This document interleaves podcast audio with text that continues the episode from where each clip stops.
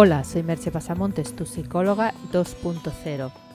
Ya sabes que puedes entrar en mi blog www.merchepasamontes.com y desde ahí acceder a mis servicios de psicoterapia y coaching online y a mis cursos online. Esta semana, además, te anuncio que voy a estar en una cumbre online sobre ansiedad y depresión y que puedes acceder a ella de manera gratuita, así que entra en el blog e infórmate. El podcast de hoy lleva por título Cómo vencer la ansiedad.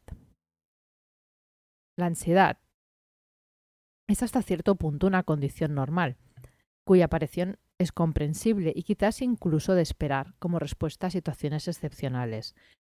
Pero una vez esas circunstancias hayan pasado o se hayan atenuado, la ansiedad debería desaparecer. La ansiedad es un mecanismo que nos ha permitido a la supervivencia, al activar respuestas de lucha y huida ante situaciones de peligro, nos activa también para buscar alimento o hacer frente a situaciones inesperadas de la vida cotidiana. Por tanto, sería erróneo decir que la ansiedad es algo negativo, ya que sin ella sería difícil nuestra supervivencia. Si quieres saber los síntomas más frecuentes de la ansiedad, en el blog hay un link en el que te los explico. El problema es cuando esa ansiedad aparece de manera muy intensa o muy repetida o de modo desmesurado para el estímulo que lo provoca. En esos casos de desproporción es cuando decimos que estamos ante una ansiedad patológica. Y eso no es normal y debe tratarse. Encuentro personas que llevan tantos años padeciendo ansiedad que ya les parece algo normal, que creen que ese es el modo natural de vivir. Y te aseguro que no lo es. El problema es que, además, es que ese estado de ansiedad constante provoca otros problemas tanto psíquicos como físicos, al encontrarse el cuerpo en un estado de alerta constante.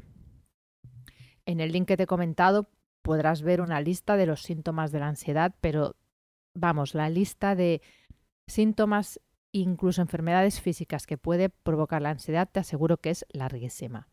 Entonces vamos a cómo vencer la ansiedad. Lo primero es reconocer que sientes ansiedad, que eso no es un estado normal. Parece un paso obvio, pero como te he dicho antes, no lo es. Hay mucha gente que está tan habituada a tener ansiedad que ya ni les parece algo a reseñar. Date cuenta en este primer paso de qué parte de esa ansiedad está creada por tus propios pensamientos.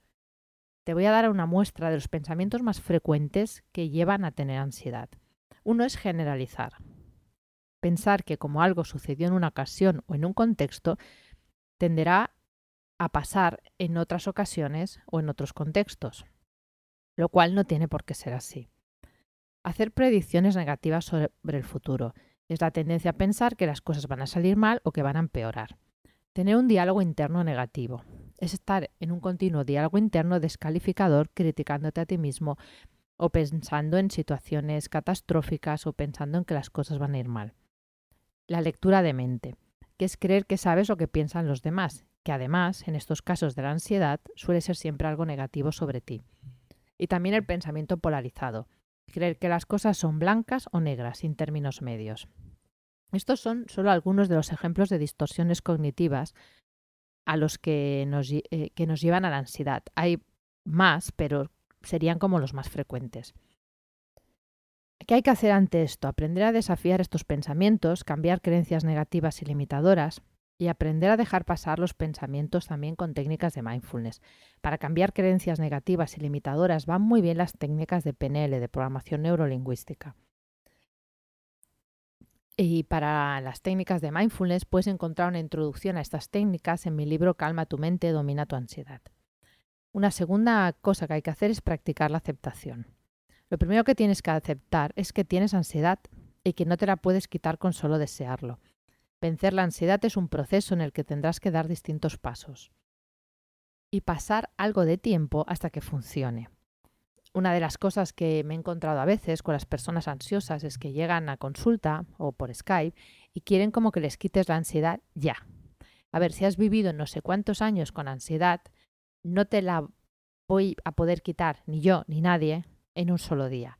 Eso no quiere decir que vas a notar mejoras desde el primer momento, pero quitar totalmente la ansiedad va a requerir de un proceso. En la terapia para superar la ansiedad, aprendes a aceptar la ansiedad y la imposibilidad de cambiar ciertos sucesos de la vida, y también a relajarte, y aprendes muchas otras cosas. Otro aspecto que debes tener en cuenta es cuidarte y tener hábitos saludables.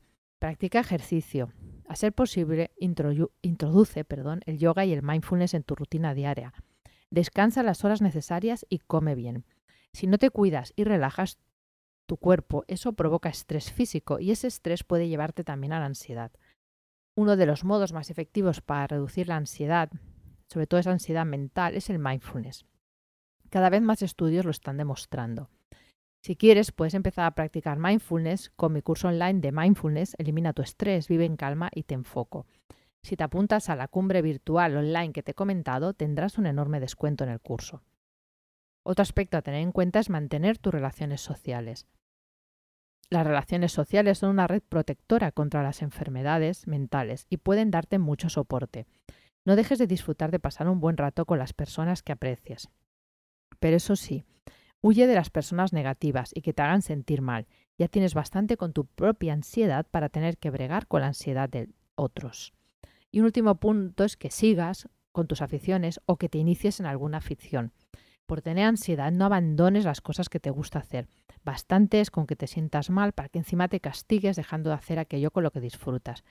Trata siempre de pasarlo bien, de estar con gente, de hacer cosas que te gustan, la ansiedad no tiene que ser un, muro para que puedas disfrutar de la vida. En conclusión, te diría que la ansiedad no tiene por qué ser una condición perpetua. Es cierto que hay personas que tienen más tendencia a ser ansiosas, que tienen un cerebro más predispuesto a la ansiedad. Yo lo sé muy bien porque he sido una de esas personas. Pero eso no quiere decir que la ansiedad no se pueda quitar o por lo menos atenuar mucho hasta hacerla casi indetectable. Y una mejora en un tema así marca una gran diferencia. Igual serás más reactivo que otras personas, pero eso no te impide sentirte bien y ser feliz. Lo único que te lo impide es rendirte y no hacer nada, así que nunca te rindas. Como dijo Jack Canfield, todo lo que tú deseas está al otro lado del miedo. Como te he dicho, en estos días estaré participando de la cumbre online para superar la depresión y la ansiedad, con más de 40 expertos puedes apuntarte de manera totalmente gratuita. Así que entra en el blog y apúntate.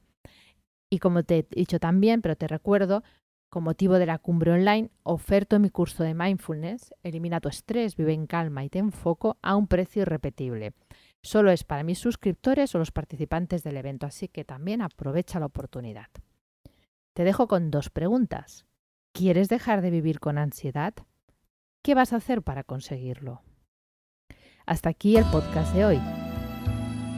Hoy más que nunca te sugiero que entres en www.merchepasamontes.com, cliques en los links que te he indicado y aproveches para apuntarte a este evento online de manera gratuita. Y como siempre, te espero en el próximo podcast. Bye bye.